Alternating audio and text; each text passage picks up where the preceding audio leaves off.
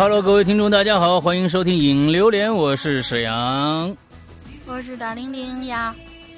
我们今天为什么要开始放这么一个这个万众欢腾的一个非常古老的一个音乐 p e s h a Boy 的音乐呢？啊，就是因为我们要有一个大好事要跟大家说一下，就跟大家分享一下，我们迫不及待的、迫不及待的想跟大家分享这样一个大好事儿。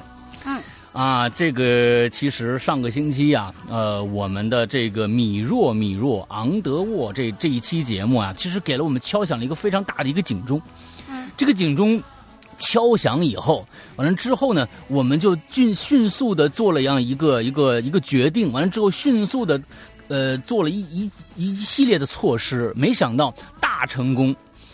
所这个我们现在的这个引榴莲的这个留言方式啊，确实为很多的一些嗯只有手机没有电脑的朋友。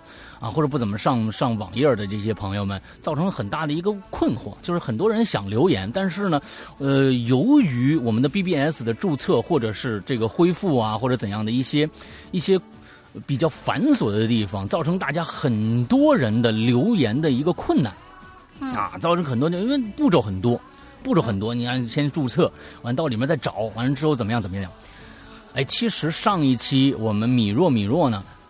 投稿量呢稍少了一些，之后呢，我们大玲玲和我还有那个我们的这个群管英子，还有一大帮的每个每个群的群管，我们就在讨论，我说。该怎么办这件事情？那我们是不是造成了对大家的一个积极性的一个打击啊？其实大家很多人都想就是有故事要留，但是呢，就是因为这个，最后呢，我们也在我们的群里边，我们的我们的三个 VIP 群和一个 QQ 群都做了一些呃这个相应的这个问卷调查，就是说。大家觉得我们现在这个节目怎么样啊？啊，应该在用一个什么样的渠道留呃留这个留言呢？我们的这个留言的这个节目里面的方式是不是需要改进呢？哎，做了一个这样的问卷调查，这个问卷调查的结果还没有拿到，因为还不到一个星期嘛。嗯，那么也让我们去反思是否要改进这样的一个投稿的一个方式。所以在我们上周应该是周二吧，我记得。好像是周二的时候，周二的时候我们就进对这件事情，然后周二对对对开始了。周二我们就已经把这样的一个投稿方式进行了一个大恢复，之后跟大家现在说一下，引榴莲的投稿方式的一个变更。这次非常非常简单，你们想写什么就写什么啊，就是非常想就这个什么呃简单啊，嗯，也不是想写什么，您写。啊，对，也不是特别特别想写什么就写什么的一个过程哈，啊，之后呢，很简单，大家每个人都有微信，搜一个微信公众号，公众号啊，之后搜“哈喽怪谈”就可以了，关注一下，左下角的栏目就是“影榴莲”，一点“影榴莲”就有一个本期榴莲，点开本期榴莲就是本期的话题，在下面留言就 OK 了，就这么简单。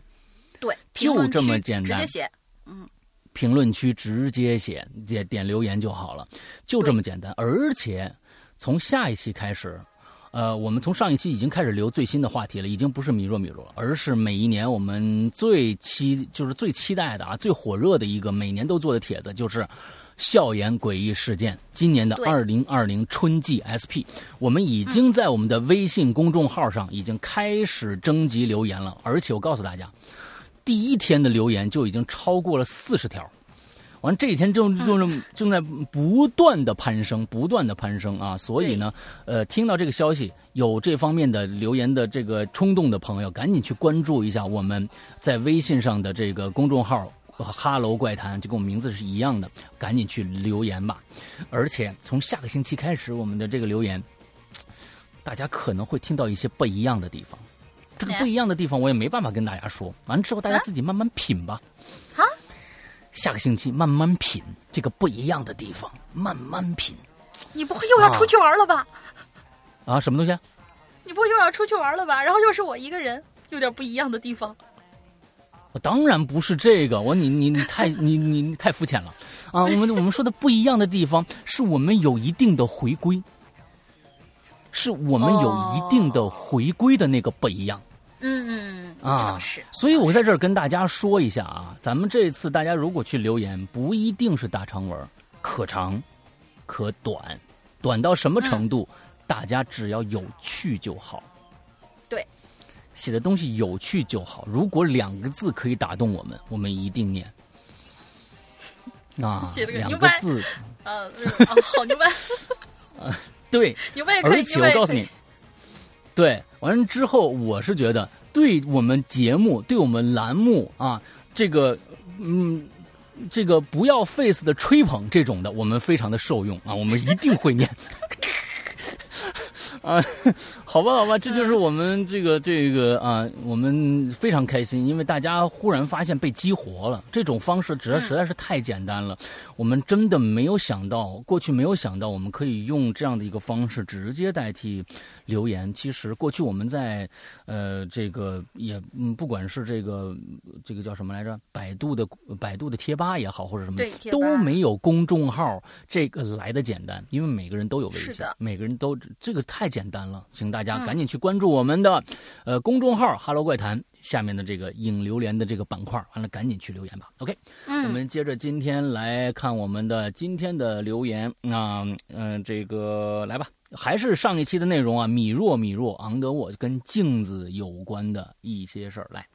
嗯，跟镜子有关的一些事儿，我发现啊，就是有一位同学其实是给我们上期填坑的，呃，我嗯。我是最后才复制了他的留言，但是其实我觉得他留言应该先念，给大家一个嗯。就是及时往上补，所以我先念最后一个，之后老大从第一个开始，咱们再嗯。挨个儿轮。呃那就是上期留过言的阿花田同学，嗯呃，他这个小标题是记号女生，就这个记号嗯女生可能是一个、是一什么意思？不知道。呃，不是记号啊，是 A B C D E F 啊，对对 G 对，的那个 G G 的啊 G，、对 G 号女生。呃，两位主播好，我是阿花田，我来填坑了。上次我留了一个连环坑啊，解释一下上次的第一个故事，D 女生。就是第四个 D 女生说的那个段子呀，简单回顾一下，就是有一个女生半夜想去上厕所，没人陪，只好自个儿去。半晌女生没有回来，睡在下铺的女生 B A B 的 B 去厕所嗯找她，结果在厕所里没有找到女生 A，就是呃、呃，就是想上想上厕所那个女生是 A，、只看到厕所靠墙立着一个拖把，拖把上别着一枚红色的发卡。嗯哎，，是红色吗？粉色？我记得是怎么上次是粉色。我记得是粉色的啊，对，我也记。粉色，咱们还拿它当那个就是进取密码。看来色儿不重要。对色儿不重要，不重要，不重要。哦，对。然后这个本 B 女士，本期的嗯这个、这个最终的这个进群密码就是从什么颜色变成了另外一个什么颜色。上一期不就是这个？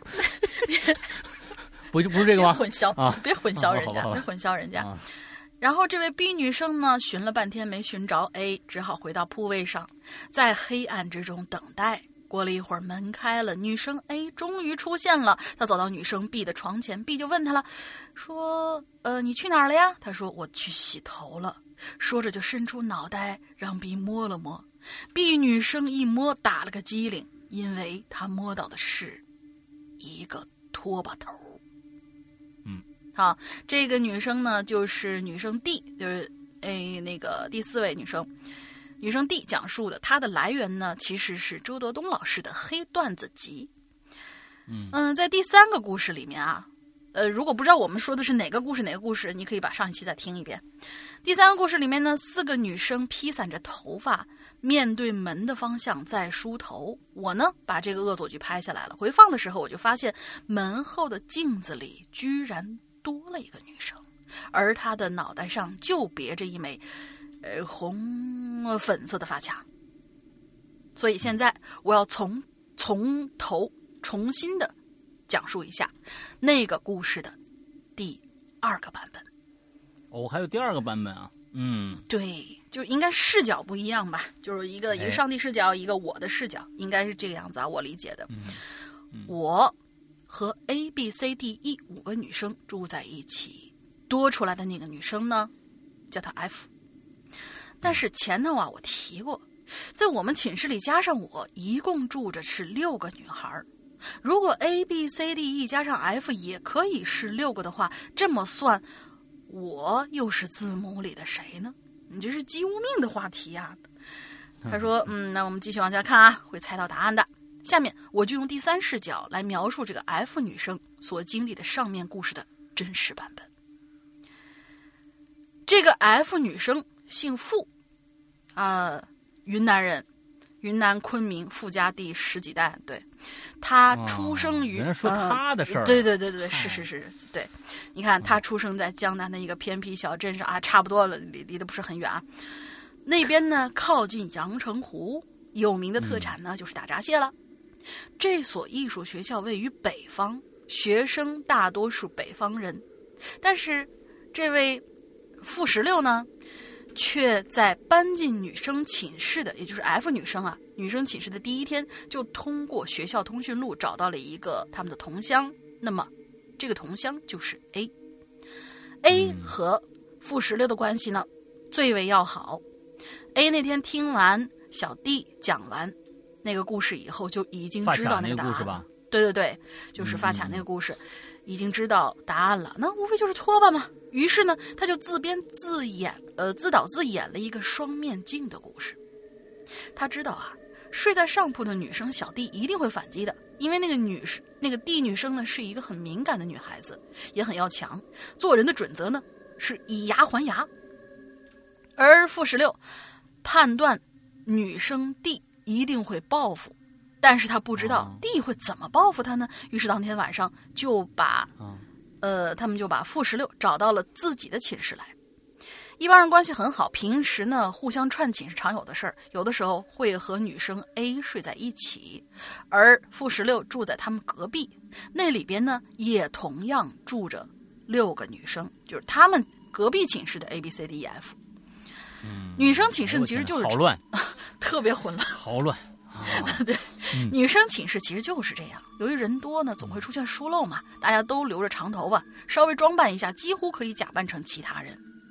嗯。还有一点啊，就是女生寝室和男生寝室最大的区别，就是他们每一个人都会在自己的床铺上装一个纱帘儿或者蚊帐，如果里面多藏一个人，是不会有人发现的。于是那天晚上，当晚熄灯以后，傅石榴就钻进了小 A 的床上，拉上了纱帘儿。而早上呢，小 A 出门躲了起来。哎，早上，好吧，早上小、小 A 出门躲了起来，傅石榴就在纱窗后边、纱帘后面偷听了其他女生准备恶作剧的计划。于是他就把这个计划用手机告诉了小 A。其实啊，中途小 A 是回来过几次的，他要时刻观察寝室里的情况。最后一次呢，他说：“呃，我要去上个晚自习。”这个呀，就是他放出的一个信号，一方面给其他女生恶作剧预留准备时间，另一方面就是通知躲在自己床上的傅十六。于是到了晚上，女生们为了扮演贞子，换上了长款的睡衣，把头发披下来挡住脸。在混乱之中呢，这个傅十六呢也迅速换上了衣服，把头发披下来，悄无声息的呀就混进去了。而且他还别出心裁的在脑袋上面别了一枚粉红色的发卡。这个想法其实是 A 女生提前告诉他的。等大伙儿都装扮之好之后，A 女生肯定就不请自来呀。她打开门，假装受到惊吓，然后跑掉。正当几个女生和那个摄影师围拢起来观看视频的时候，傅石榴悄咪咪的摸到了门前，无声无息的就消失在了女生寝室里了。不知道听大大家听明白了没有啊？这个嗯，对，就是说这个技就是术如何实现的？对对对对对，一这屋一共就这个六个人，多一个人啊是很明显的，他不是嗯三十几个人多一个人，对对，就是怎么能悄无声息的消失在一个寝室里边？我就是这一点上来说，我没没没没没没明白啊。对，趁乱吧，应该就是趁趁乱。有多乱，六个人 得闹成什么？女女生女生滋儿哇一叫，好嘛，那那哎个我的天溜溜出去啊那就啊，OK OK OK OK OK。好的，回到这个事件的开头啊，我把自己拍的视频给我寝给寝室的 B、C、D、E 几个女生看，四个，大家都被里面多出来的一个女生哇吓住了。过了几天之后呢，女生寝室楼就开始传说三幺五寝室闹鬼。于是，一个校园传说就此诞生了。哎，这一集我觉得应该放在下一个下一个话题。是是是是，对对对。而三幺五里边的女生个个都人心惶惶，只有始作俑者 A 在暗自得意。嗯，这个生长在江南的女生啊，看似文弱，其实啊，她的报复心呢才是最重的。就在这个导演事件之后的第二天，A 呢就找到了傅十六，和他躲在一起，幸灾乐祸的谈论他们俩完美的演出。可没想到的是，傅石榴听完 A 的讲述之后，眼睛突然就瞪大了。他告诉小 A，他并没有参加这个计划呀，因为那天早上他突然感觉肚子不舒服，一大早就回到隔壁自己的寝室去吃药了。可没想到自己吃完药以后。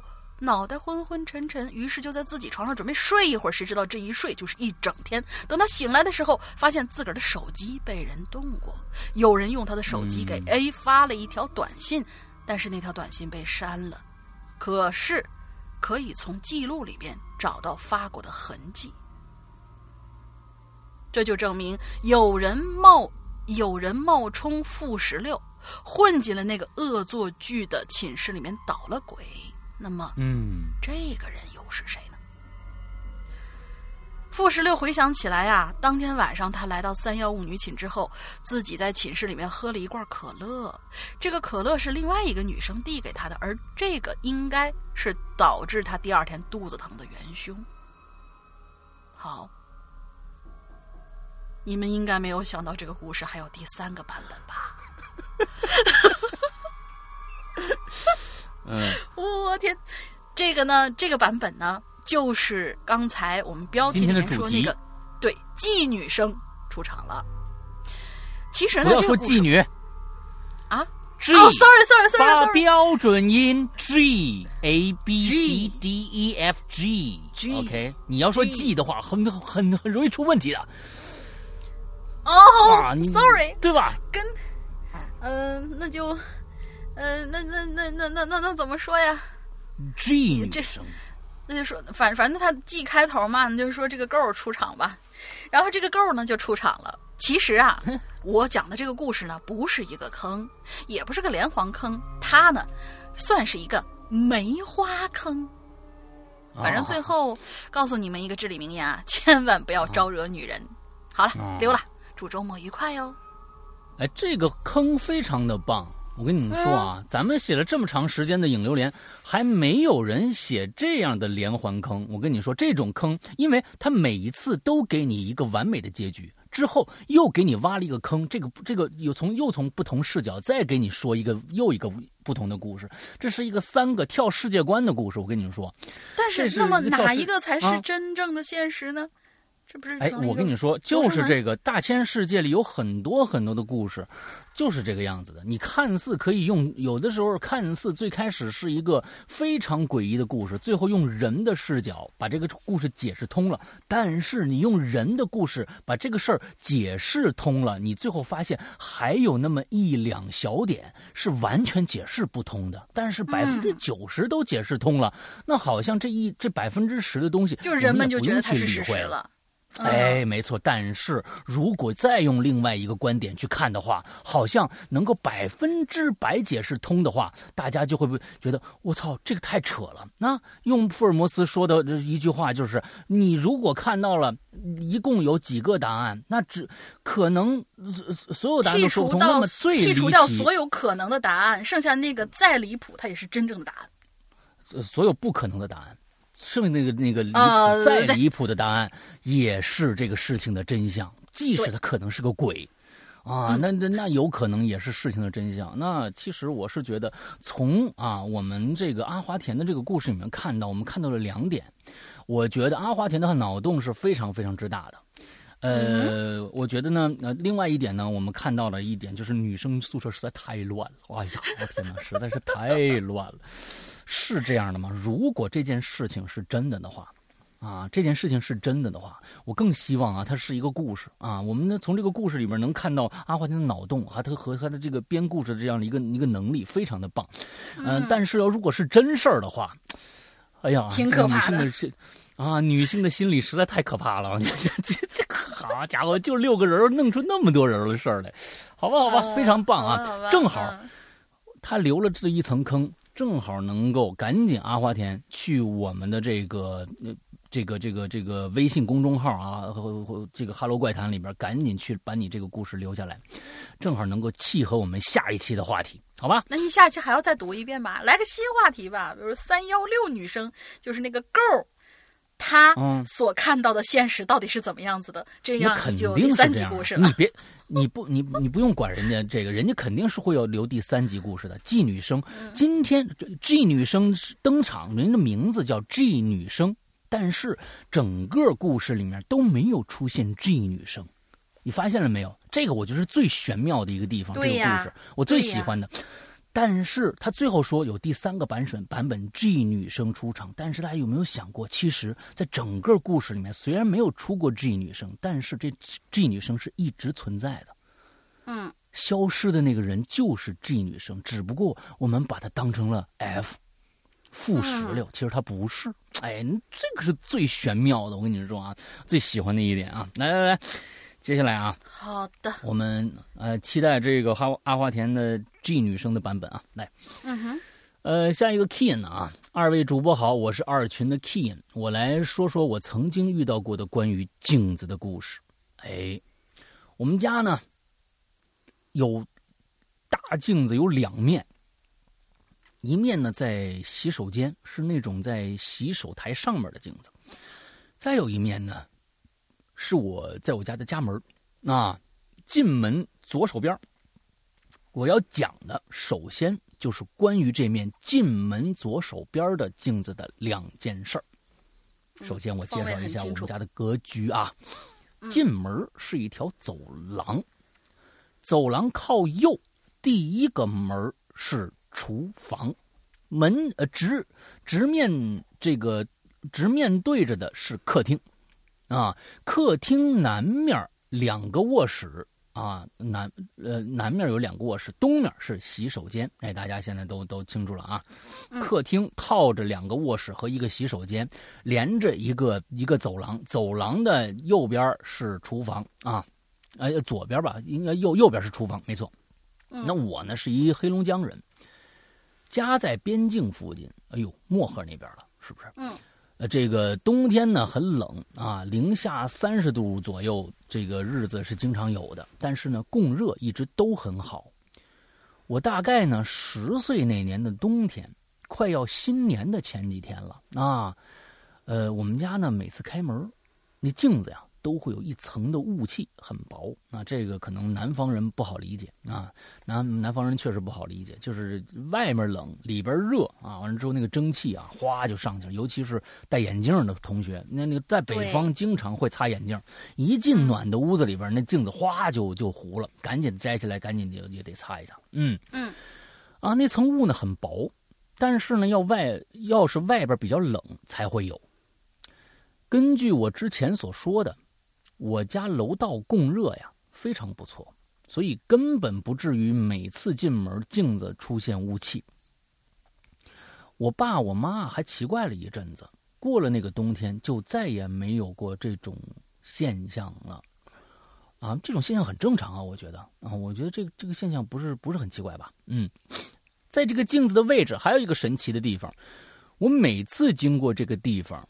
都能听见屋子里边有类似于电视没关的声音，十分的热闹。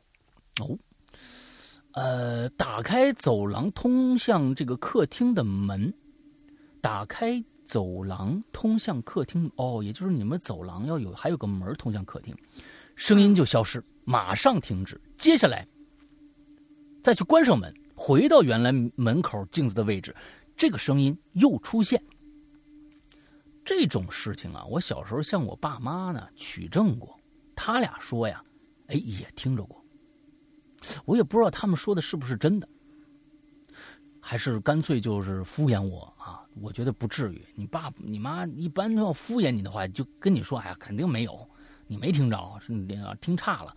谁妈妈说，哎哎，是是是，还是敷衍你啊？我觉得应该是爸妈说的是对的啊，是真的，他们应该也听着了。那么我接下来讲一个关于我们家窗户的事儿吧。哦，前面俩那镜子已经过去了，是吧？嗯，我觉得第一个呀，呃，就是正常现象啊。你这打开门，外面的门外面冷，里边热，出现一层冷气，我觉得是很正常的一个事儿，在东北啊，尤其是黑龙江那边啊，我觉得很正常。嗯，好，我接下来讲一个关于我们家窗户的事儿吧。窗户有玻璃，那肯定的，你们家没玻璃太惨了，是不是也免？是窗户有他他的意思是说窗户有玻璃，是不是也勉强不跑题儿？嗯，算是吧。啊，只要是能反射的，我们今年就勉强都算是啊。嗯嗯，我们家这个客厅的窗户呀特大啊，我至今没见过谁家窗户那么大啊。你是在谝吗？嗯，然后呢，还不是落地窗啊，就是特别大。怎么着吧？嗯，由于我们家是那种很老的楼啊。构造也不是很科学，这俩大窗户外面啊也没阳台，于是呢，到了冬天，我们家呀就要贴这个窗户纸，啊，粘住这个窗户的缝隙，以免漏风。哎，没错，以前啊这个老的这种房子呀都是单层玻璃，嗯，过去是干嘛呢？用腻子，我估计很多人都不知道腻子这种东西了。用腻子来封窗户，但是现在的新的这种小区啊，北方尤其基本都是双层窗户，而且是那种铝合金的内包式的，所以它不需要腻子了已经。所以呢，呃，就用那种封玻璃胶封的那个更严实，因为腻子干了它就会裂纹，完了就会掉，掉了就有风就吹进来了。对，哎，这这是都是老式的，这个家里面可能可能都是这个样子。现在已经新式的都是双层玻璃，为了保暖啊。东这个东，这个北方的，哎，咱们接着讲啊，嗯，这个啊，对，要拿这个糊这个窗户纸，粘住这个窗户的缝隙，以免漏风。差不多小学四年级左右那个冬天啊，我有一个晚上醒了，啊，北方啊。东北这这就我觉得是北北京啊，华北这一带加上东北，冬天都特别的干。那我就起来喝水，我就听见外面客厅方向啊，有呲啦呲啦的咔吧咔吧那声音。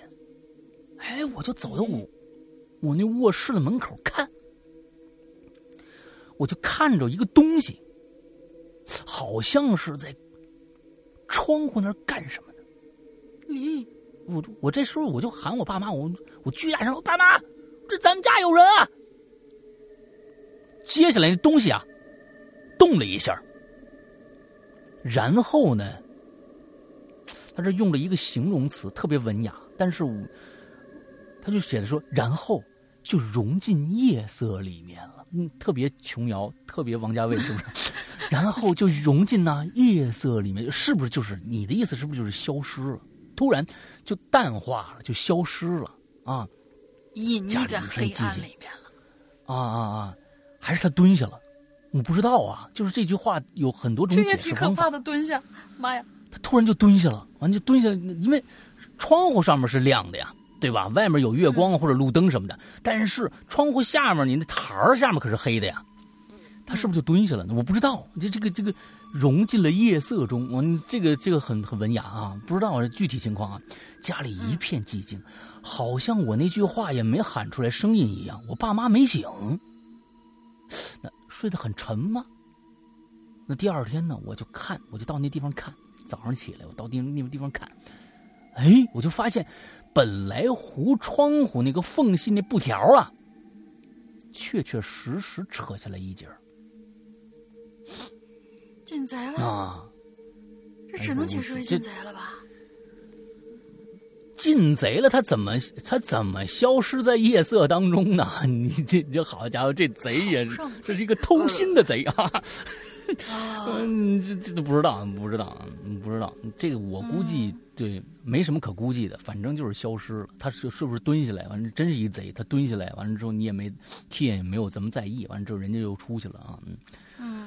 对，嗯，好，最还有一个，最后讲一个，在我奶奶家发生的一件事儿。三年级去奶奶家过年，奶奶家住二楼，有一个外阳台。这个外阳台啊，冬天会上霜。哎，对，挺厚的。我有一乐，怎么着呢？就是用手啊捅那个霜啊，捅个小洞，往外看。大家是南方的朋友，是真的，北京的估计现在都不会有这种情况了。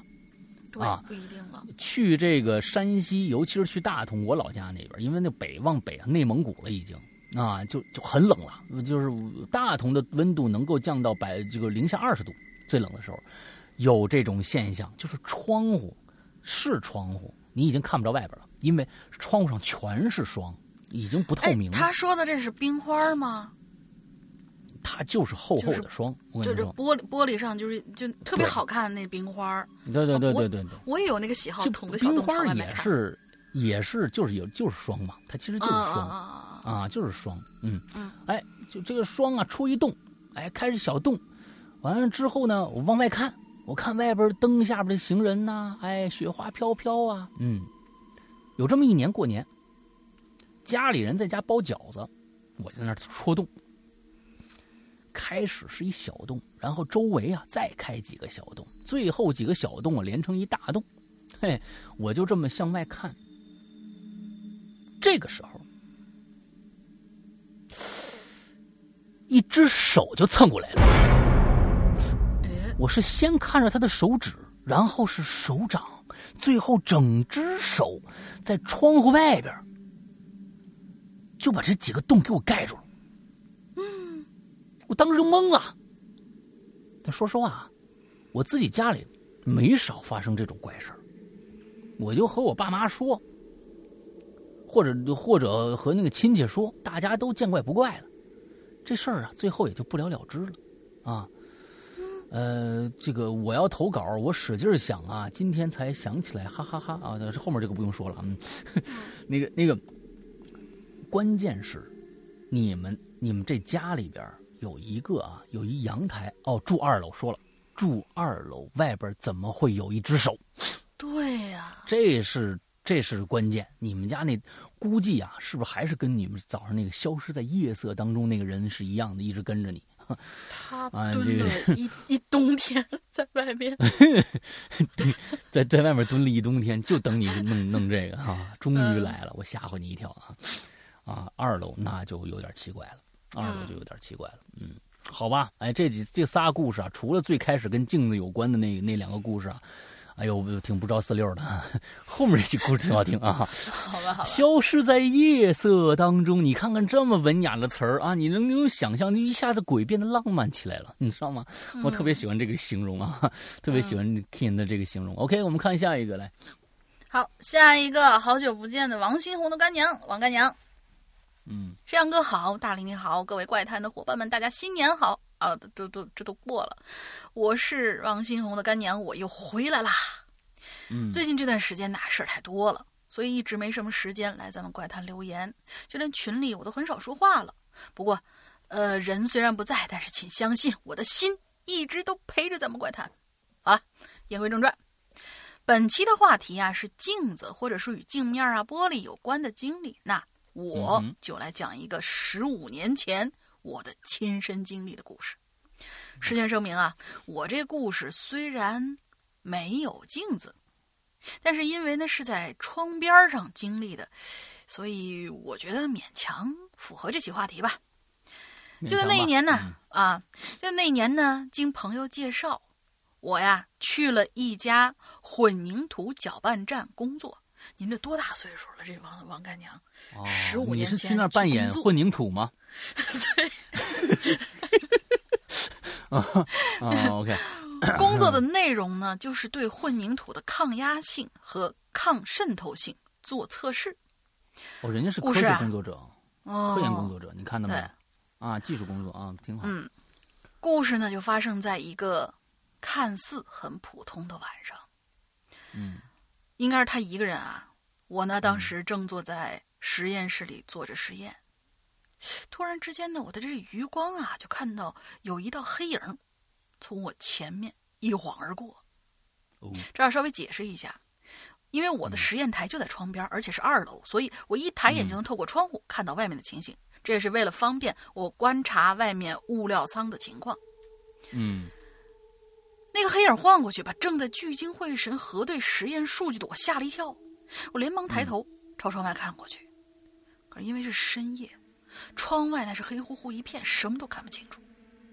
因为忙着核对数据，所以我没太在意，想着，要不就是野猫什么之类的小动物吧。嗯，可是就在我准备低头工作的时候，突然一阵儿，哎，他这写的是“鹤”啊，嗯，就是是虚是是虚声吗？还是实的呀？不不，你想啊，猫嘛，那种声音吗，猫的那种的吗那种那那种那那种就它它它它发怒的那种那种声音嘛，你应该很清楚呃我呃我知道我知道，那那我就这么理解啊。啊。嗯，这种声音就从窗外传进来，同时还伴随着，伴随在一起呢，还有鞋底摩擦地面的声音。嗯，因为之前有过几次灵异经历，所以对这种事儿其实我是非常敏感的。我几乎是下意识就屏住了呼吸，就这么嗯静静的听着，窗外面呵呵这种声音，然后鞋底摩擦地面的声音，越来越哎呦我天哪，那会不会是会不会是老人家喉咙不舒服呢？哦，不是 这个声音，我天，太恶心了。什么鬼？什么鬼？嗯啊，反正越来越清晰了。不过多久啊，我就重重的呼了一口气，而我的呼气声也同时打破了这种诡异的宁静。嗯，我没有再去管手上的工作，转身逃命似的离开了实验室。第二天，我再次回到单位，准备把昨天晚上经历告诉同事，却先一步知道了一个消息，而这个消息也让我直到今天都无法忘怀。原来嗯昨天晚上我在实验室加班的时候，有一个维修工师傅在物料仓上面做着检修，因为疏忽，他从近四十米高的物料仓上掉下来。哎呦，我看到的那一晃而过的黑影儿，就是他从上面掉下来的时候。哦，而是而那个呵呵呵的声音，以及鞋底摩擦地面的声音，应该就是他掉下来之后在地上无意识哎呦，所发出的挣扎的声音吧。哎呦，我天哪，这个挺意外的。妈呀！天哪！嗯啊，虽然我知道当，虽然我知道，当时即使我知道了真实的情况，并在第一时间打了求救电话，可能依旧改变不了什么，但是我真的觉得嗯非常非常内疚。这也是为什么我过了这么多年，我依旧无法忘怀、无法释怀的原因。好了，这就是我今天要分享的故事啦。希望新的一年里，咱们的 Hello 怪谈能够越来越好。我是爱你们的王干娘，咱们下回见。哦，天哪，这个意外个还、还真的是完全没有想到的一个意外。对，其实我特别理解他的这样的一个、一个一个感触，因为确实是，如果发现了，即使打一个电话，我也没有，就是因为感觉上啊，我是因为害怕或者我想想其他的东西啊，错过了一个有可能拯救一条生命的这样的一个机会嘛。嗯，对我，我觉得这个确实是可能每个人遇到这种事儿都会有一定的自责，但是我觉得，嗯，对，有这个心，我觉得就已经很很很很好了。确实不知道嘛，要如果知道的，肯定话就就就去做这件事情。对，因为有很多人其实我觉得在在那种情况之下，他是不太敢去探究，就像周老大说的，探究一下嗯到底发生了嗯什么事情。嗯，更多人的第一的那个直觉肯定是躲，就嗯。逃走了嘛。这也是你没有想到的事情。嗯，对对对对对对，嗯。好吧，我们我们看下一个啊，赵曙嗯晨，那、好，老大好，大玲玲好。最近因为疫情的缘故，学堂没有开学，我也是一直忙着照顾家里，因为孩子太小了，而且呢脾胃不太好，需要单独做这个辅食啊，嗯，不是腐烂的腐啊，啊，就是辅助的。不要多那么一个一个节日。呃，婴儿辅食我我都想吃，什么什么鱼肉泥儿了，啊什么之类，土豆泥了，我都想吃。对对对对，需要单独做辅食，所以呢，小弟每天忙的是焦头烂额，一天做六顿饭，啊我天，哪还不算兼食啊，不兼兼食啊，所以呢，这个鬼影漫音和影留言呢没有积极参与，还望见谅，这有什么可见谅的啊？大家都忙啊，有忙的就行了啊。因为我的故事呢，基本讲的差不多了，这次啊、呃，就讲讲我爷爷的事儿。嗯，那话说五五年，五五年啊，爷爷才参军入伍，不是因为思想不够进步啊，无奈家里就这么一个男丁。想当初这个四平四战，呃，这这四战四平的时候，解放军啊，四平是个地儿啊，解放军在爷爷呢所在的这个村里边征兵，本来呢爷爷都要跟着去了，可我那个祖太爷呀，我太太爷啊。他也拦在村口，村口说哭天抢地不让爷爷走，这没办法，就是当时这个，那过去那个时候，一家里边有几个孩子特别正常，那有好几个孩子特别正常，但是呢，就有一个男孩，那真真是宝宝贝，不能说出出出出任何一个问题啊，这出去毕竟打仗去了，嗯嗯，拉着解放军连长的手，老泪纵横啊，说我爷爷是老赵家独苗啊，啊。这枪子儿可不长眼，万一是光荣了，那我们赵家可不绝后了吗？看来呀，咱们这，呃，这个老赵爷也没事要不然也没有赵树臣了，是吧？嗯嗯，了解了解了实际情况，连长就劝劝爷爷回家尽孝，别去四平城打仗了。啊，看来是人家这个赵树臣的爷爷是想有这个进步思想。对对对，想去打仗的，啊，想去打仗的，最后被连长给劝回去了。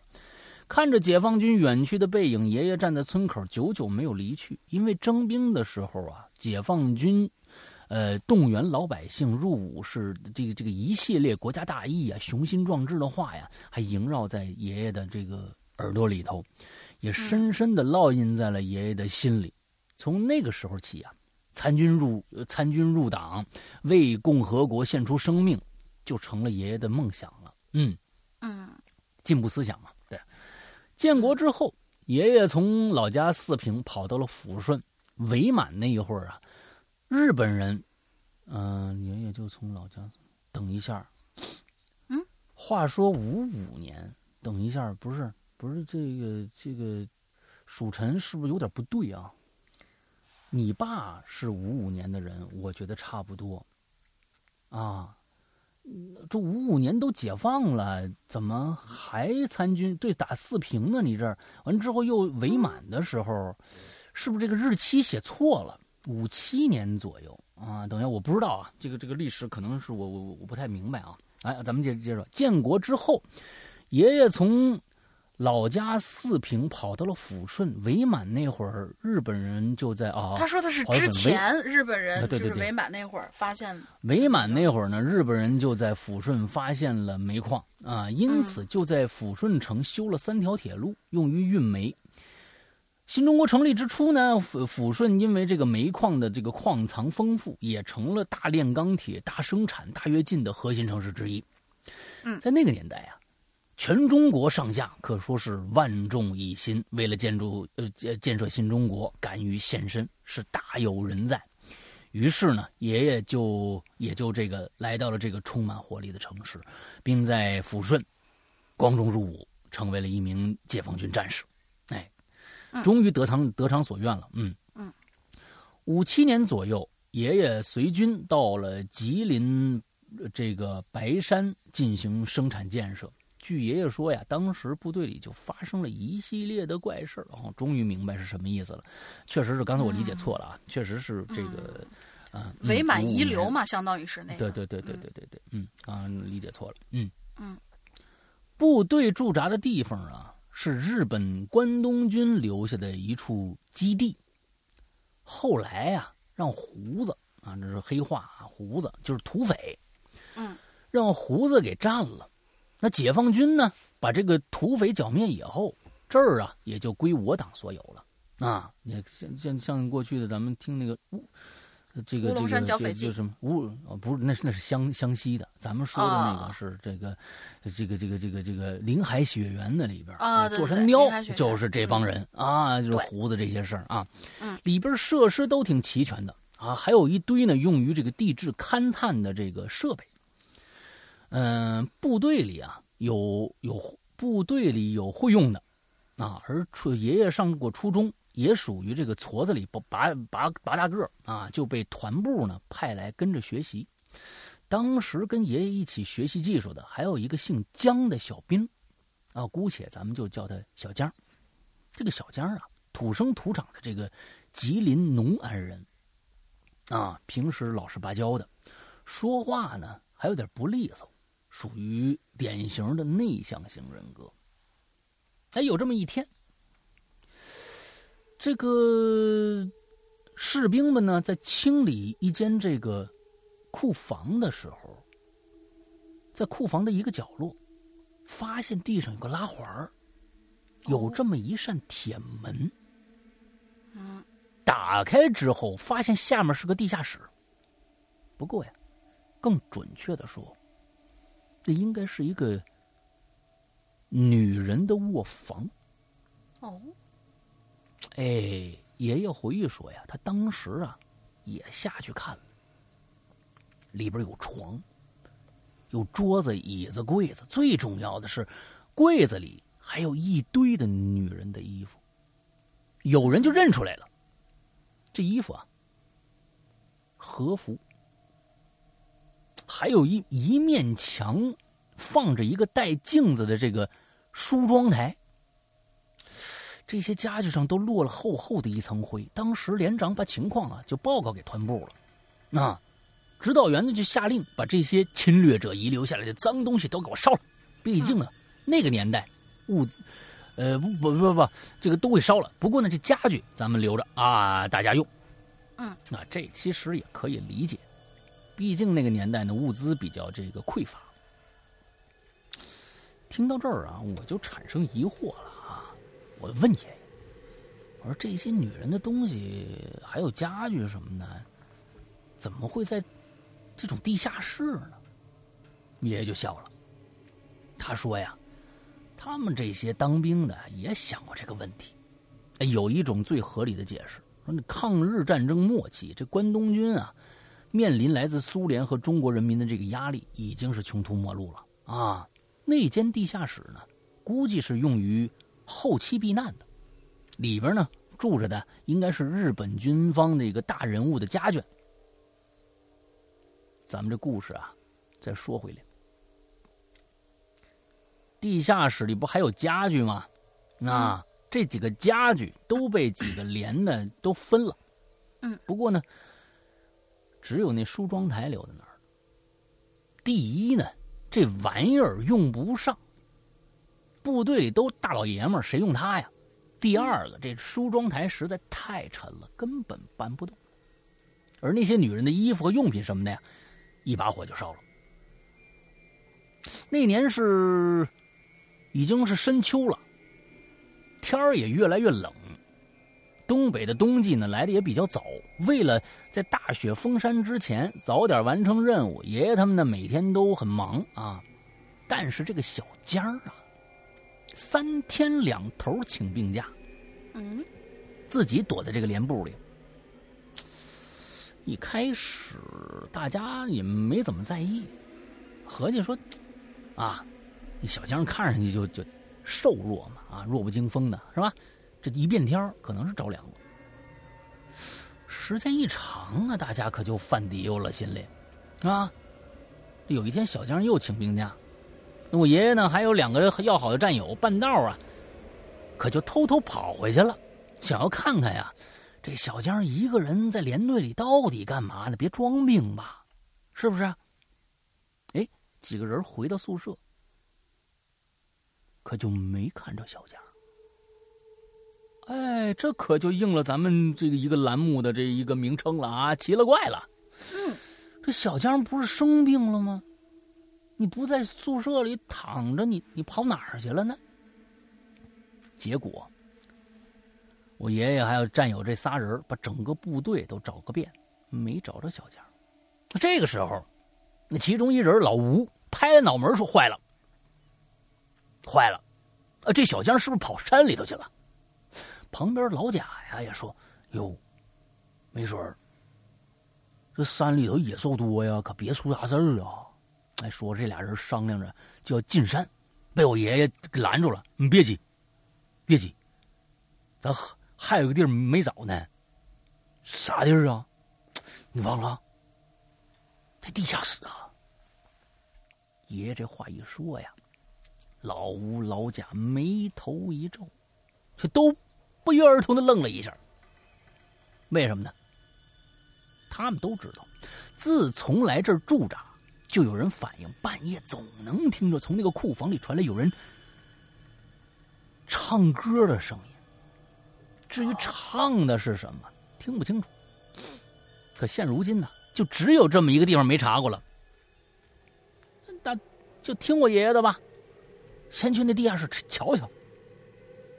仨人就一路叫着小江的名字，直奔那间库房。果然，地下室的门是开着的，可喊了好几声，没人答应。三个人就合计说：“行吧，管他呢，咱下去看看。”那接着，老贾手里攥着手电，朝里边晃了晃，没反应。仨人伏低身子，把耳朵凑到门口，仔细一听，就听着一阵稀稀嗦嗦的说话声，就传进了仨人的耳朵里了。没错，就是小江的声音。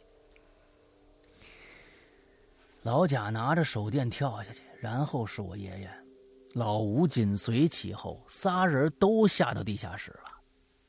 老贾手里手电，手电光，往里一照，一下子就将整个本来是不大的地下室照的是通明。接着，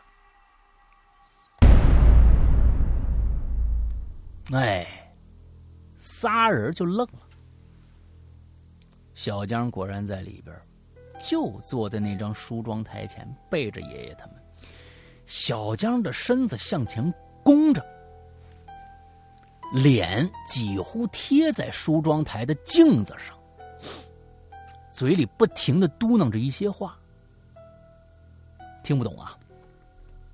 老贾那胆子大，拿着手电筒向前，嘴上说着：“哎，嘛呢？”爷爷和老吴啊，在老贾的后边。这个时候啊，借着手电筒的光。爷爷可就看清楚小贾的脸，小小江的脸了。小江的嘴一直在不停的蠕动着，他的眼睛可是睁着的，但是只能看到眼白。小江在翻白眼儿，老吴顿时大叫一声：“我勒个去！我，欧莱瓦，欧莱瓦！”哎，这个是什么意思？他说的是，他说的是，我，啊，或者我是我，我来吧，我来，我来吧，哦，我来吧是，哦，是我是的意思是吧？对，哦，是他妈日语，说我来吧，我来瓦，说的是他什么日语？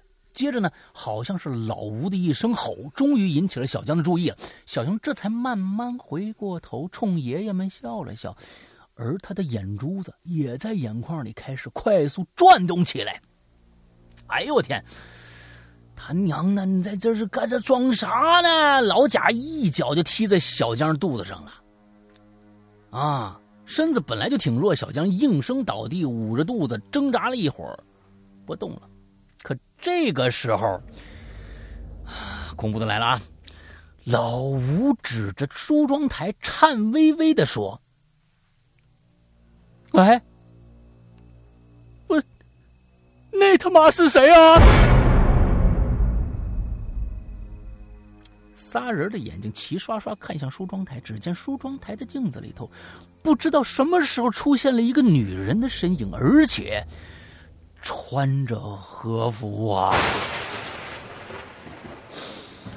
几个人大叫一声：“我去你妈的，太邪门了！快走吧！”老贾驾着小江和老吴，还有我爷爷，一股脑就逃出这间恐怖的地下室了。这个时候天已经蒙蒙黑了，把小江连拉带扯的拖回连队的宿舍。其他人呢也已经回来了。大家呢一看三个人，哟，脸色这么差，小江也晕过去了，赶赶紧就问怎么回事啊？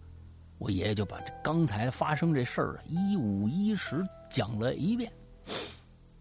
但是，当时的爷爷并不知道，当天晚上这熄灯号吹了以后，可是又发生了一件更为诡异的事儿。欲知详情，请听下回分解。嗯嗯，这故事写的不错，嗯，很好啊。又发生一件更加诡异的事儿啊！先讲到这儿，已经是半夜一点半了，马不动了。下期再来继续说后半段。小弟告辞。最后，预祝这个全国人民早日战胜疫情，中国加油，武汉加油，必胜啊！嗯，就是说，其实，嗯嗯，前几天法国总统也，呃，法国的这个是他们是叫否首相还是总统啊？去医院探护。在一一线奋战的这各位的这个医生们，医生不戴口罩，这个总统也不戴口罩。我是真的不清楚，就是国外的这些这些人是怎么想的，他们的这个防患于未然的这样一个意识，所以我觉得。大家呃，外界人也不要说中国在最开始武汉的那个时期，我们怎么怎么不重视。你们已经知道中国这么严重了，依然不重视，那就不要说我们最好最开始不知道这件事情有那么严重的时候的不重视。人都是这个样子，有侥幸心理，这个侥幸心理是人的这个内心的一部分组成，所以就千万不要站着说话不腰疼啊！我觉得这个确实是啊，我们一定会必胜的。嗯嗯，啊，接下面鬼呃，就你了，哎，嗯呃，那个什么，我我跟刚才那个老赵那个故事啊，我觉得有两有一个点，我觉得挺有点意思的。你还记不记得刚才就是你你问我就是这个呃日语的这个我是什么意思？但是后来一想，不对，老吴听到小江说的这个嘴巴里是这个欧莱巴欧莱巴，但实际上在日语里面欧莱巴是男性自称我的时候的说法。而他们在镜子里面看到的是个女鬼，那女的应该是女的应该是瓦塔西，瓦塔西。啊瓦对对。对吧？瓦塔西我经常听。啊，就瓦塔西我就明白了。欧莱巴，对欧莱巴就是那个听过柯南的人，那个一一那个万年不变的开场白，欧莱巴呃，coco s e t a n t e coco 洗衣机嘛，那个。呃就其实就是我我欧莱巴这个意思，但是他小江一个男生作为。呃，在那个镜子跟前，感觉像是被附，像是被附身，但是他说的是男性的我，这个事情就很有意思了。他是在镜子里面看到一个女性，还是怎样？因为结合之前的剧情，他们根本不知道这个底下，只是看见有女人的化妆品，有女装，就说有可能是这些军官太太住在里边，嗯，也许是有一些异装癖的那些呢。就是穿裙子，但是她涂着厚厚的白色的脸的时候，她本身看上去是女的，所以这个故事特别有意思，我觉得。就是是是是是，你你呢，不能用现在日本人的各种各样的怪异举动来想当年那个时候，他们也 这真是没，我就没有这个真不一定啊，我去。应该没有这个心情吧？我那那心日本人心也太大了啊！每天上班，哎，就就每天晚上在底下就穿一身女的，嘿嘿咪咪咪，我觉得那也太可可怕，呃，也挺可怕，也挺可怕的啊！也有小小插曲啊，我刚刚想到的。这里边啊，这里边啊，有有好几种解释方法。有好几种解释方法。刚刚你那个说的呢，算是一种可能。第二种可能呢，就是说是镜子里面那个女人问他：“哎，Who are you？” 啊，完了之后啊，就是那个欧莱巴，谁谁谁，小江。对，然后说你说小江，你的意思是小江其实是被一个当时憋在里面的日本男军官附身了，在回答那个镜子里边的女鬼。也不一定，就女鬼问小江，小江也是被就就就就被被吓着了，或者怎么着？哎呦，这就完了之后怎么着用一个日？小江不可能会说日语啊，毕竟是个鬼故事嘛。啊，你不要好吧，好吧，好吧，好吧，好吧。最后我给你们科学一下，我最后给你们科学一下，就是 最后的科学的一个一个一个最最科学，大家每一个人都可以接受的一个一个一个一个一个说法，就是这个故事啊是赵曙臣听他爷爷讲的。他爷爷呢讲的呀，其实跟这个故事呢是有一点区别的，啊，就可能呢就是，但是呢这个明白这个就根本就没有欧莱巴这么一块一块是欧莱巴这一块呢是这个这个谁加进去的，赵楚臣加进去的。完这个赵楚臣加进去以后呢，他也不知道瓦达西和欧莱巴的这个区别，反正他知道欧欧莱巴是我是的意思，所以呢就加了进去。这是完了之后就造成了这样的一个误解。但是还有一个最科学的一个办法。我告诉你，最科学的这些所有的事情全都是真的，就是他确实是一个男的在说欧莱瓦，但是这跟那天晚上吹了熄灯号以后发生那件更诡异的事儿有扯不断的联系。但是我们现在知道。嗖，那就看看我们的赵守臣怎么圆这个故事啊。啊，赵守臣嗯，在这里可以跟跟赵楚神说，你可以不用遵循那个什么什么那个下期的校园诡异事件话题，你继续把这段子嗯。往下写。哎，没没错，没我们如果像这种坑，比如刚才阿华田的那个，如果跟下一期没什么关系，我们也希望他能接着写下去，要不然大家就忘了。有的时候隔好几周你再听的话，你就忘了。所以这个就不要再挖挖继续挖坑了啊！这坑嗯不要留太长时间、啊，要不然就被尘封了，你明白吗？啊，就是所以就是下期接着留啊，来嗯，好下，一位鬼友，下一位鬼友冷冷秋江小江，哦，小江来了。大家好我是嗯，大家好，我是鬼友冷秋江。下面呢，我想讲两个小故事。第一个故事叫正反面。生活中啊，经常出现恐怖，这种恐怖呢，不单是鬼神所带来的对未知世界的恐惧，而是一种出乎意料的怪异啊！我们就喜欢听这怪故事。我的隔壁啊，住着一个女孩儿，早出晚归，从来没有正眼看过我。这一天晚上，我下班回家，跟楼道里在楼道里和隔壁的女孩擦肩而过。我笑着盯着她看，而就在这个时候，我的笑容突然就僵住了。因为我看到女孩的脸朝向我，身影却离我越来越远。眼前的景象让我瞠目结舌，我仿佛看见了恐怖片里的场景。什么一一只女鬼往前跑，脑袋却转了一百八十度，盯着后面人发笑。我就这样目瞪口呆的站着，半天才回过神来。后来我才发现，原来是这个女孩的衣服穿反了。我心想，太疏忽了，怎么会穿反衣服呢？真奇怪。到了早上，我刚打开门，女孩呢也从家里出来，我笑着跟她打招呼，她一如既往的不理我。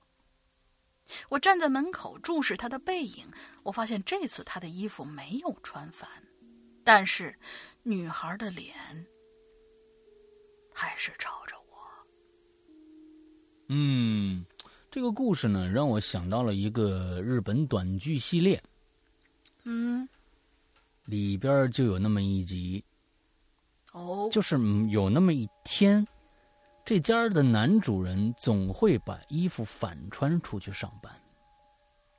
哦，嗯，很怪异。就是一个人，如果大家回去试试看，你把这个衣服，比如说一身西服，一个夹克啊，别是 T 恤，T 恤看不出来，一个一个外套，你正正的穿穿反喽，拉上拉链让别人，你站在门，你你对着镜子，你照照看看恐不恐怖？真的就是头一百八十度转过来，裤子也你也反反穿过来。我靠，所以那个这个故事让我忽然想到了那个那个那个剧啊，那个剧嗯就是我呃具具体哪个剧我忘了，但是我看过，就是那个人我好像也有一天有类似就必须那么穿，必须那么穿着嗯反穿，可能是我记得可能是这个呃《世界奇妙物语》中的一集对，，好我也像是记得是世奇里面的一集。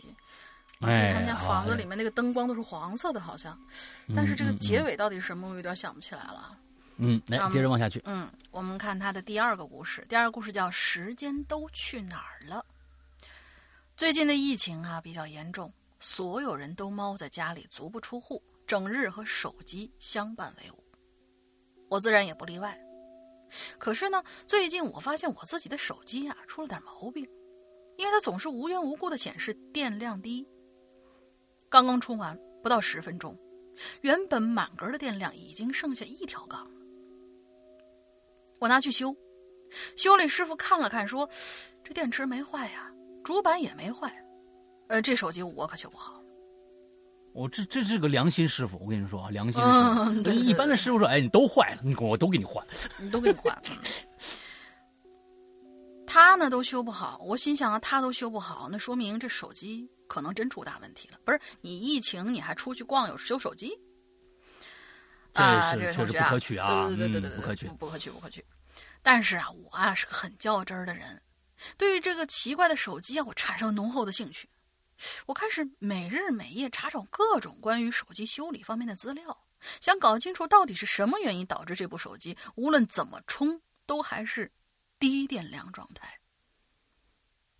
几番努力之后，我选择放弃了。我甚至怀疑这部手机就像是一个吞噬电量的饕餮一样，怎么喂都吃不饱。到了夜深人静的时候，我就开始对着这手机发呆。我在想，怎么能让它充满电呢？或者说，怎么才能让它吃饱呢？慢慢的，我就开始怀疑了。这家伙吃的东西，可能根本就不是电量。我开始回想起，自从有了手机之后，我的记忆力就开始出现了偏差，或者说我的记忆力开始下降。有的时候，对以前发生的事情会一片空白。我曾经听过这样一句话，说人的一生是由时间线决定的。人为什么会经常忘记以前发生的事儿呢？总以为是自己脑子僵化、记忆力不好，但其实你的时间可能被某种东西给吃了。这种东西以你的时间为食，吃掉你时间线上的某个点，让你忘记了这个点上曾经发生过什么事儿。而当你丢失所有记忆的时候，它就会换一个人继续吃。这下我终于明白了，这部手机吃的不是电，而是在一点点吃掉我的时间。结论就是，当人们在沉迷手机的时候，手机其实也在反噬着人，它会消耗掉你的时间，消耗你的自由，消耗掉你的快乐，还有你的忧愁。真一个意味深长，一篇意味深长的文章。后面这个故事真的很棒，就是其实他看到第二的中间那段时间没了嗯啊，这个故事非常的一个，呃那就是一个荒诞剧的一个一个一个状态，其实就特别的有寓意啊，是一个这个黑色黑暗童话啊，黑暗童话非常好。我们最近呢，呃，在我们的这个公众号里边，我们呃其实我们《哈喽怪谈》还有另外两个两档节目，一个叫这个呃《鬼影漫音》啊，另外一个叫《灵异说》，一个是我的《鬼影漫音》是我的，《灵异说》是这个大玲玲的。我们两个的这个方向不同，我呢是改编漫画。改编漫画做成有声剧，但是这个有声这个有声剧跟漫画可能有很大很大的不同。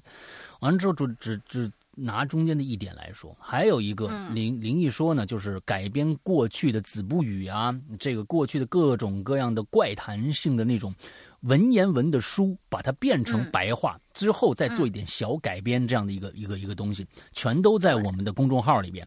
可所以大家赶紧可以去公去去这个关注一下，因为这些节目已经我们都已经做了四十多期了，有很多特别牛逼的故事，可以的脑洞非常大的故事可以供大家去听啊。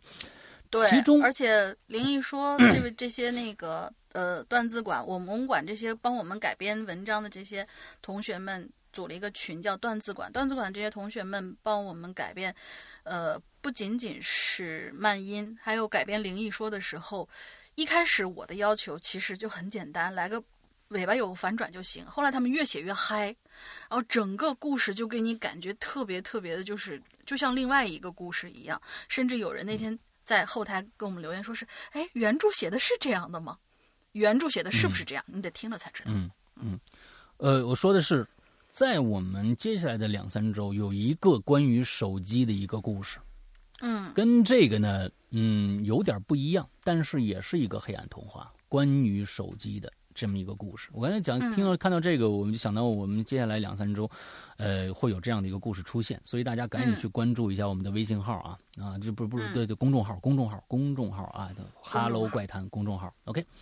好，接下来有脚换野，美美的大玲玲，帅帅的老大好。嗯，本周写作量巨大，本打算不写这期留言了啊。周五上论坛一看，才两篇投稿，一头冷汗，赶紧再码一篇啊！谢谢你的这个啊救急啊。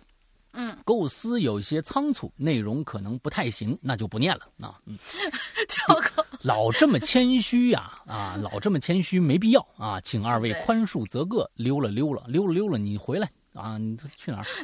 一辆贴着发发家，一辆贴着发发家政清洁公司的面包车，在城市的车流中穿梭着。我和我的这个部门呃部下们正坐在这个铁皮盒子里拟定行动方案。哦，我们是一个不为人知的秘密组织，专门负责收容、保护、销毁一些未知的玩意儿。啊，你们你们是黑黑那个 Man in 黑衣 Black 是吧？嗯嗯啊，这些这个玩意儿呢，有的无害，有的很危险，有的可能会在瞬间消灭地球，毁灭地球。啊，嗯这个啊，嗯，今天上午接到总部的一指令，在霞华路一带多次检测到一瞬即逝的异常能量波，要求我们彻查此地区。啊，这故事飞了啊！这故事飞了。嗯，我们的这个探员入侵公安档案系统法，你们能耐这么大呢？嗯，别因为你这故事我们在，对，我们在被封了，还能还能入侵公安？我们这个你们一定要跟公安系统合作呀！你怎么能入侵呢？你这个太那什么了。嗯，对。霞华路绿地小区十五号六零幺室一周内发生多起人口失踪案。啊，这个十五号六零幺室啊，一周内发生多起人口失踪案，就是这一家人的很多人消失了。这家人住多少人啊？嗯据邻居报警，听听到业主在走廊惨叫，查看后发现六零一室大门敞开，室内无人。然后几次的这个楼道监控显示啊，该楼层只要经过六零一，哦，不是他们家，不是他们家，是经过他们家的门口的人，就会被一股强大的力量拖进去，然后消失。哦几次案发时间基本与总部所检测的时间吻合。我们已经将周围清场，啊，你们不跟这个这个公安系统合作还能清场？我天哪，你这个我不信啊！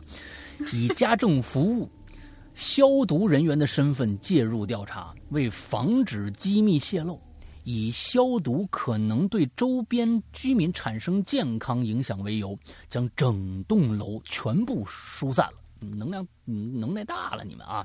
嗯我和队员们按照原定计划到达了顶楼。一到达顶楼，我们立即褪去闷热的防化服着装，露出了黑色的战。你看，咱们就装黑衣人，就是黑衣人嘛，对。啊，黑衣人在中国，我跟你说，黑衣人在中国，你们不在政府报备，那是不可能的。我跟你说，这那哪有这个还那容得你们？你们这个干嘛啊？这对不对？队员们打开大袋子，拿出头盔和冲锋枪、烟雾弹、手枪等装备。你们这能对付他们了他们？你们应该拿拿出桃木剑，是不是？嗯。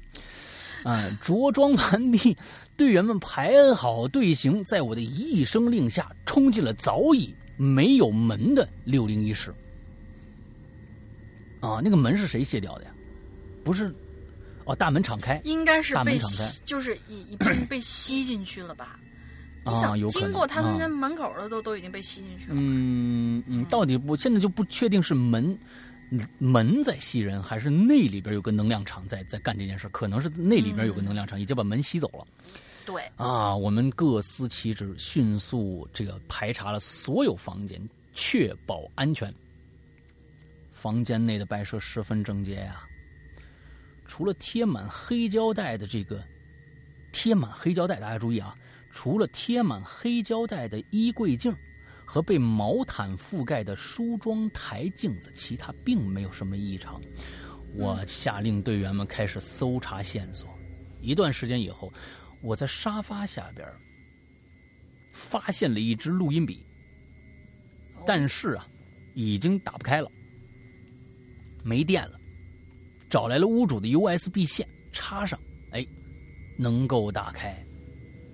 点击了一段音频，里边传出了一一位年轻女性的声音。来，大玲，我来。五月三十一日，秦，对面阳光大厦的鬼设计被我们联名举报了。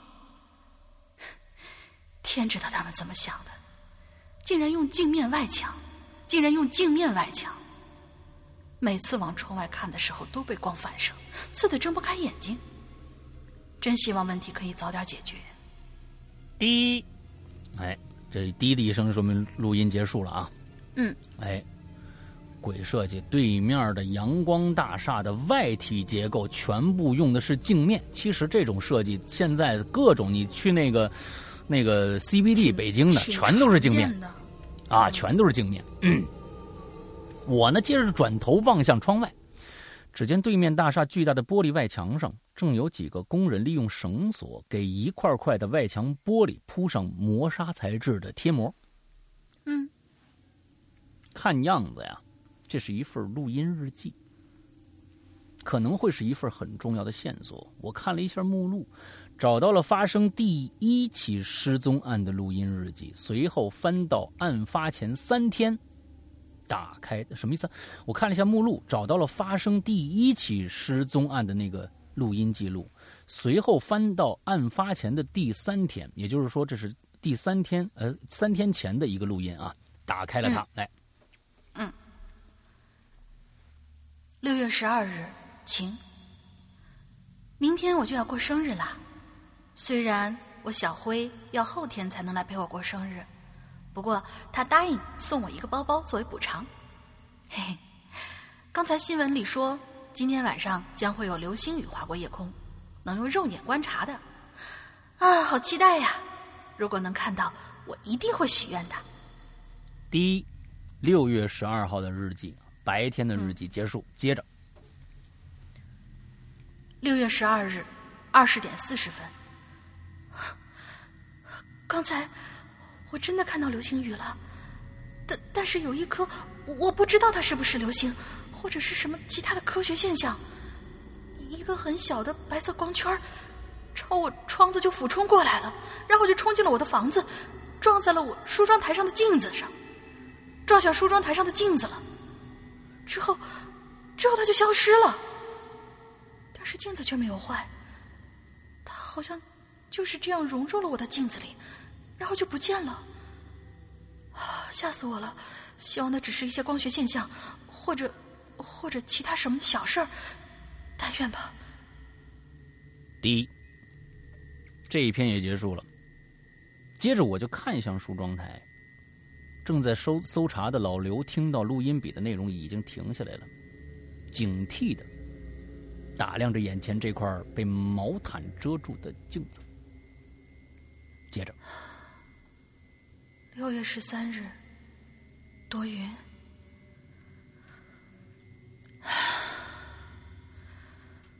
昨晚我没睡好，我总听见梳妆台上似乎有什么响动。我起来查看过，但是没有什么异样。但愿是我疑神疑鬼吧。第一，这一段又完了，接着下面。六月十三日。下午十六点二十三分，刚才小辉跟我说，他的充电线消失了。原先他就顺手放在梳妆台上，就低头捡了个钥匙，那几秒钟就不见了。我就把昨天晚上的事告诉他了，他帮我检查了镜子，发现镜子上面有一个小小的黑点儿，似乎是镜子里边有什么瑕疵。我我我心里感觉很不安。小辉就找来一条毛毯，把镜子盖起来了。我们商量了一下，打算明天再去配一块镜子，把它给换掉。哎，这是六月十三号下午的事儿。接着是下一篇。六月十四日晴。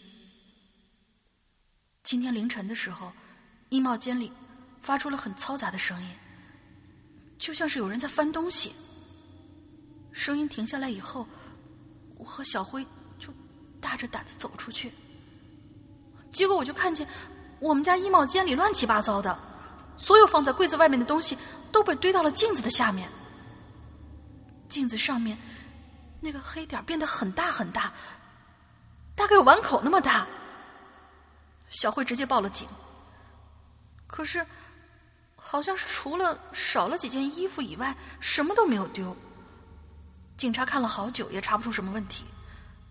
我和小慧很害怕，我们打算搬出去住一阵子再说吧。嗯，这是六月十四号凌晨的事儿，接着是六月十四号下午的事儿。来，六月十四日十七点二十七分，我和小辉收拾了一下生活用品，整理东西的时候，小辉，小辉他说：“那镜子上的黑点怎么越来越大了？感觉这块镜子已经快装不下了。”小辉说：“干脆砸了这面镜子。”但但是被我制止了，我很害怕，我怕会有什么东西跑出来，所以我就直接拿黑色的胶带把镜子给封死了。哎，小敏，走了走了，快点！啊，我我我得走了啊！哎，怎么回事？我操！小辉，咚！小辉，咚的一声啊，就是说一下，就咚的一声，录音笔掉在地上，急促的脚步声跑过去。我关了录音笔。我刚才已经叫完了。看来是那俩人出事儿了啊！大家听到这儿啊，一定是那俩人出事儿了。我关掉录音笔，部下们呢都听到了录音，神色凝重。我命令老刘和小王撕掉黑胶带，其他队员端着冲锋枪，打开保险，瞄准镜子，是严阵以待。可是，镜子里却清晰的映照出我们如临大敌的神态，是，什么黑点都没有。按照房房屋主人所留下的线索，那么第一，这个黑点应该是屋主在流星雨那天晚上所发现的光环，这个黑点很可能来自于地球之外。第二，这个黑点可以通过吸收东西而成长，无论是什么都可以成为它提供能量，提提提供它成长的能量。但根据施工的呃失踪的人口和房屋的损坏程度来看，似乎生命体对他来说更有好处。第三，它只能栖息于镜子里，并且不能经常出现，具有移动能力，能在各种镜子里边移动。问题在于它是怎么移动的，又去了哪儿？突然，我被一束强光照了一下，眼睛。有点刺痛，我我操！不是，那玩意该该不会躲在对面大楼的外墙里边吧？队长，你快看！我猛然的回过头，只见对面阳光大厦的玻璃外墙中有一个黑色漩涡正在迅速扩大，瞬间挤满了整个大楼的外墙。在黑色漩涡的中心，我看到了无尽而深邃的。黑暗深渊与浩瀚无垠的璀璨银河，飞下了一黑洞是吧？你的意思是？那这个脑洞是非常好。对，但是也不像黑洞啊。但是因为黑洞是可能吸收所有的东西和光线的，所以你看不到银河，你看见的就是黑暗的深渊，嘛都没得啊。所以它这个应该不是黑洞。嗯啊，不知道不知道啊，这里边其实啊。我认为呢，没有必要黑警察。你看，警察到这什么都没有，没有没有做，没有无作为。完了之后呢，你们拿的也不过就是这个这个警察的装备，还有冲锋枪呢，这跟恐怖分子没有什么区别。你就说警察多好啊，一个就是一个派出所的啊，平时看点科幻小说，哎，比你比你说是黑衣人，我觉得强多了。这个故事你一接接地气，把一个接地气的一个跟个这个这个这个这样的一个一个设置，可能大家觉得哦，你碰到了一个好像很奇怪的一个事儿，他最开始就不会把你当成一个科幻故事去看了，这个代入感肯定会更更加的强烈，对不对？嗯，你你就说是普通小小呃这个小民小民警啊，去就发生这个事儿去查去多好。对吧？嗯，挺好，挺好，挺好的。哎，不过整个故事呢，这个想法还有整个他其实用到了一个非常我们的强项，就是什么呢？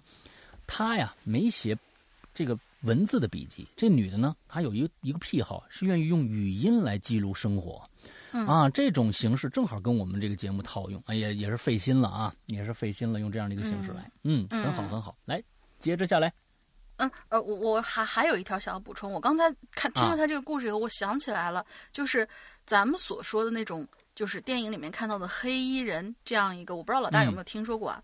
咱们世界上还真的有这样的一个组织，有，而且是某一些政府啊是承认的，它叫 SCP 基金会，呃，英文太长了，是 Special 什么什么什么之之类的，我就嗯。不念了，大家可以去百度一下，就是 SCP 基金会。只要不是红会，就一定是真的。啊，不是，对，就是它是一个主题 为，呃，是一个主题为各种超自然现象、物品或者生物等异常的系列，呃，这样的一个，它原先是个小说，但据说现在有这样的一个基金会。呃，原先这个故事的主体呢是围绕着一个 ICP 基金会这样的组织，其本身运作不受各个国家的组织干扰和管辖。嗯嗯，目标就是为了收容这个世界上的异常现象、呃事件、个体，并称为并统称为收容物，也就是刚才那个 ICP 的那个嗯那个完整的写写法。每一个收容物都有它对应的编号，比如说 SCP，比如说四八六九或者怎么怎么样。许多这些物品，呃，既可对人产生产生物理危害，又可以对世界范围的人群产生心理影响，动摇他们的个人信念，干扰他们的日常生活。这个基金会，呃，则致力于控制这些异常，并且将其收容，在不为外界所外界所知的情况下，保护这个世界。嗯。其实就是我们的黑衣人那种感觉，嗯，大家有兴趣可以去看一看这这个东西的科普啊，我觉得还挺有意思的，里面说的有一些编号的一些怪物还挺好玩的，嗯。啊，对，就是说，这世界政府承不承认他，这是很重要的。就是说，对，呃，他对说我们不受你们任何管辖，但是世界政府对什么啊？你凭什么不受我们管辖？你来一个试试，啊，还是有问题啊。对，对美国，我觉得可能啊，大家看着美国有什么都都都觉得，因为从八十年代开始，就是这个 X 档案就开始了，有那么一个的特殊的一个机构，大家就觉得从那个时候就开始慢慢慢慢就觉得哦，美国有这种这种东西不稀奇。但是它有得得有适应，它得有有有适应到各个，就你你如果现在你说中国拍一个这个一个 X 档案这样的一个片子，它可能真的是真真事儿，但是大家就我看怎么那么假？因为它不适合这个国情嘛，它不适合这个我们整个的这样的一个社会的一个一个一个规范嘛，所以就觉得就假了啊，对对，嗯，今天我们最后一个故事来，好，最后一个故事，池塘男孩。帅气的老大好，美丽的大玲玲好，三群的池塘来啦！首先，在故事的开始啊，我要感谢 VIP 群的各位小伙伴，在我媳妇儿生孩子期间啊，真的是我们陪她整个就跟产房外面围了一大群的人，都在那等啥时候生啊，男的女的呀，叫啥名字？女的啊，对对对，嗯嗯，对，就特别好玩的那个事情，群里的各位。给予了各种鼓励和支持，看到大家的祝福的话语，我那是一个热泪盈眶啊！自从孩子出生以后，我每天不是在喂奶，就是在换尿片的路上。好不容易摸清楚孩子的套路，这不，立刻来吃一波榴莲。感谢感谢感谢感谢。嗯，对对对，我今天带来这个故事的名字叫做《梳妆台上的镜子》。你这不会好像大家对梳妆台的镜子特别特别的多。因为就是说，感觉那个上面的发生的灵异事件，你看赵曙臣的是梳妆台的镜子，刚才的也是梳妆台的镜子，那个那个角角的也是梳妆台镜子，这儿又是一个梳妆台的镜子。其实确实是那感觉，好像自从这个呃贞子他妈在那个那个地方梳过头以后，就大家都对这个镜子梳妆台前这个镜子呃产生了各种各样的奇异的遐想啊。来，就大概是大家都觉得就是一个长头发的那个黑头发的一个女人坐在镜子跟前一下儿。一下慢慢在那梳头发，看久了挺诡异的。对，是的，是的，是的，嗯嗯。下面是故事啊。算下来，女人已经怀孕九个多月了。在这期间，女人一直想拥有一张属于自己的梳妆台。男人看着女人满是期待的双眸，捏了捏口袋里为数不多的现金，就带着女人来到了二手市场。女人看着二手市场里各色的梳妆台，再三思量之下，选择了一张价格低廉的红木梳妆台。都红木了，还价格低廉，一定有事儿啊，亲。嗯，这男人呢，看着梳妆台上雕刻的活灵活现的花朵图案，饶是这位对田间事物有着丰富见闻的大汉，也辨别不出是何种花朵。看着满心欢喜的女人，男人把心一横。交了钱，带着女人和梳妆台一同回家了。都不送货上门的嘛，这服务真是。日子很快到了，到了女人生产的那一天。经过了二十四小时的煎熬，医生推开房门，对男人轻声道了声恭喜，说：“母子平安。”男人连连对医生道谢，然后安静的候在一旁，等妻儿出来，好在第一时间照料一二。两天之后，妻儿顺利出院了，男人则担起了家里所有的家务。虽然很劳累，但是每当男人依靠在房门边，看着梳妆台上的镜子，倒映着母子二人平安熟睡的样子，心中都会异常的满足。话说，有这么一天深夜，男人做完了一天的家务，拖着疲惫的身躯，正欲回房休息，突然之间，男人就发现，女人并没有躺在床上休息，而是端坐在梳妆台跟前，轻轻的梳着头，时而嘤嘤的哭，时而嘻嘻的笑。男人惊呆了。不留神间推倒了门旁的衣服架。女人回过头来，看着男人：“老公，辛苦了。”男人咽了咽口水，声音有点发抖：“你、你、你、你刚才这这怎么了？”女人悠悠的回答：“啊，我刚才照镜子的时候啊。”忽然就想起之前怀孕的每一天，现在看着熟睡的孩子，心里头既感到欢喜，又觉得失落，所以才会又哭又笑的。男人听完之后，似懂非懂的点了点头，扶着女人上床，然后倒头就睡过去了。嗯，又是一天的深夜。男人忙碌完之后，刚走进房门，准备推开虚掩，呃，刚走进门口，准备推开虚掩的房门。这个时候，房间里面突然传出阵阵婴儿的哭泣。男人心想：难道是孩子饿了在哭闹？推开房门，男人赫然看见女人正抱着孩子坐在梳妆台跟前，但是这一次。女人没有给自己梳理头发，而是用梳子一下一下的给孩子梳着头。也许是很疼吧，孩子正在哇哇大哭。男人赶忙上前把孩子抢过来。天哪，那可怜的孩子头皮上已经因为梳子过度的梳理而隐隐见到红色的血丝了。男人心中大怒，正想呵斥女人，但是话没出口。女人突然掩面大哭起来。她说：“你果然已经变心了，你最爱的不再是我了。你以前从来不骂我的，我只不过弄伤了孩子，你就要责骂我吗？”男人看着哭得梨花带雨的女人，心中一软，连忙向他道歉，轻声安慰着他。接下来几天相安无事，又是一个寂静的深夜。刚才在忙家事的时候，男人听到孩子哭闹的很厉害，连忙处理好事情，正准备回房间哄孩子，突然他发现孩子的哭闹声这会儿已经渐渐的小了，心说：应该是女人把孩子哄好了吗？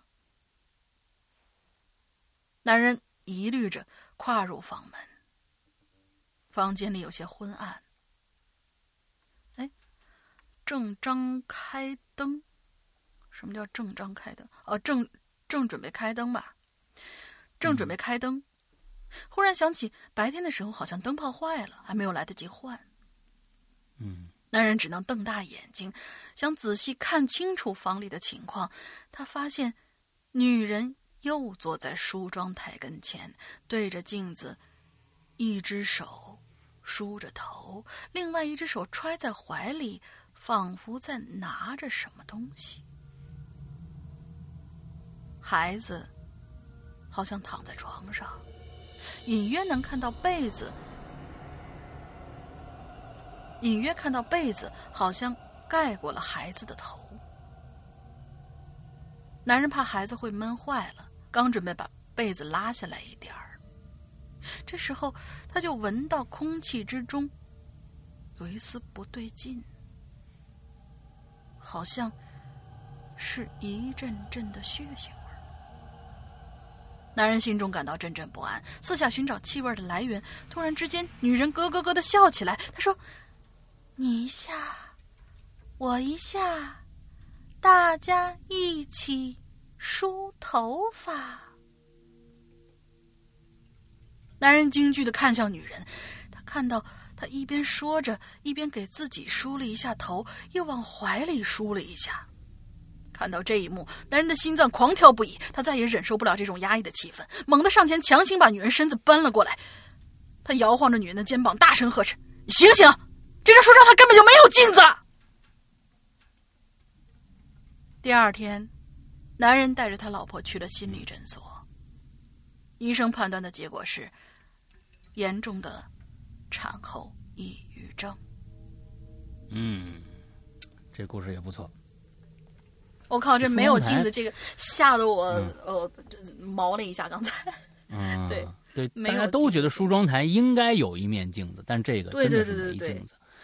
也跟这梳妆台没什么关系。其实真的就是他最开始说的第一天晚上，就是说的又又哭又又又笑的那个。其实我就当时想插一句说，哎，这有很像产后抑郁症的感觉，但是我没说，幸好我没说，要不然就露底了。这里面没有鬼，没有怪，啊，就是产后抑郁症造成的。对啊，非常好，非常好。今天今天我跟你们说，今天我们念到的所有的故事都非常棒，对，质量都很高。哎，而且就是说语句通顺，没有错别字儿。这个对于我们来说啊，其实是一个非常非常大的一个怎么说加持啊？因为这个故事通不通顺，大家能不能进去？忽然被一个念不通顺的一个地方，就是说他写错字了，可能会影响他一下，大家就就从那个氛围里一下就跳出来了。这个东西啊，真的是挺挺挺那个什么的。所以呢，还是一样。大家以后啊，不管写多长的啊，十个字也好，翻过来看看这十个字有没有错字对自己负责啊，对对，啊，对对，有有的时候稍长一点，那就。再再仔细看一下啊，真的是这个对我们来说挺重要的啊，也对对你对大家，其实你写出这么一个故事，对整个这个节目都是有有非常大的一个啊一个帮助的啊，就是说嗯，最好能看看有没有还有没有错字了啊。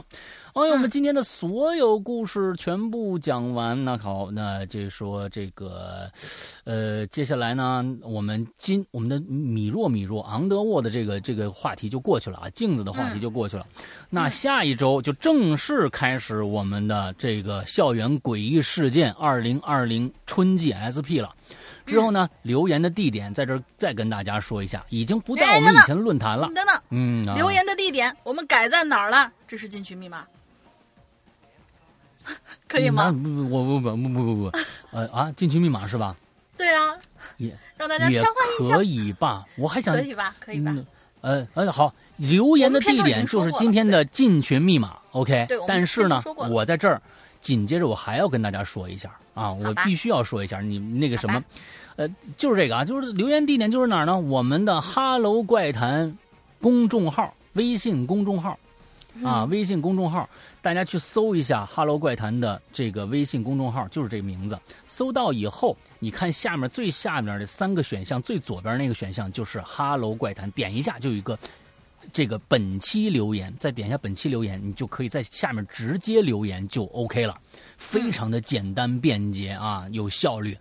赶紧把你们的故事在这边想跟大家说一个一个重要一点，刚才没说，这儿必须要跟大家说一下。由于我们现在不太了解。这个公众号的留言是否有有没有什么，就是说，呃，关键词的限制？这个东西啊，我们我们不太了解，因为他们也不公示，因为公示就完了，大家都去避免这些词的出现了，所以呢，他也不公示这些，呃，有可能会发生，你写了我们也看不到。但是呢，如果这里专指后台回复的同学啊，对对对对，评论区应该是都能看得到的。啊，因为这个里边呢，会有一个，就是说跟其他的留言方式，我觉得是好的一个很好的一个地方，就是说你写了留言之后，不像是在论坛写留言，你一下就发布出来了，而是我们后台会筛选这个其实是微信公众平台一个非常好的一个地方，就很嗯就避免了很多的那些不雅的人啊，不雅的词汇，骂呀、谩骂呀，无就是键盘侠的出现。其实这些东西嗯我们在后台一看哦，有一些不好的留言，我们就不让大家看到了。发出来的留言都是我们认为我们可以在我们的节目里边说的留言。嗯那嗯请大家注意这一点，而且注意一下字数，这个地请大家一定注意，就是后台的不是后台啊，就是我们在本期的这个本当期留言下面的留言有字数要求，要评论区的留言有字数要求，就是不能超过六百字。如果你稍微长一点啊，每一层，嗯所以你你这一层里边留够六百字之内了，你觉得快到六百字了，你就再起一层再去留。我们最后会把这些东西汇总成一篇完整的啊，会不会完整的。这个稍微的费一点事儿，但是其实也还好啊，请大家注意这一点就 OK 了。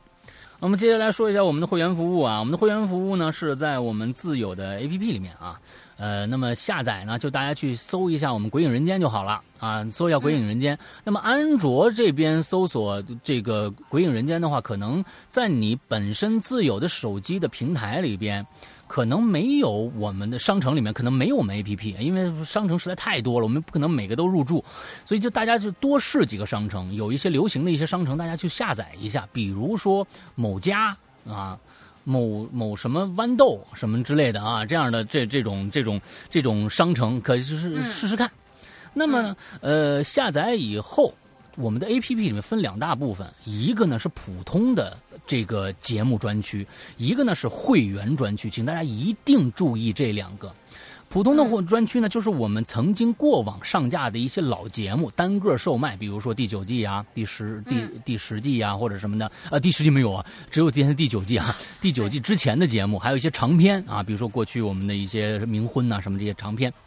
嗯，那么还有一个会员专区，这个会员专区和外面这个普通售卖专区的这些单个故事是完全没有交集的。也就是说，你付费在能够进入我们的这个会员专区，是享受会员专区里面所有节目的一个收听，而跟外面不搭嘎。千万不要把我们的会员这个定义为，就是说买了会员是不是全都能听？不是，我可以准确的告诉你，不是。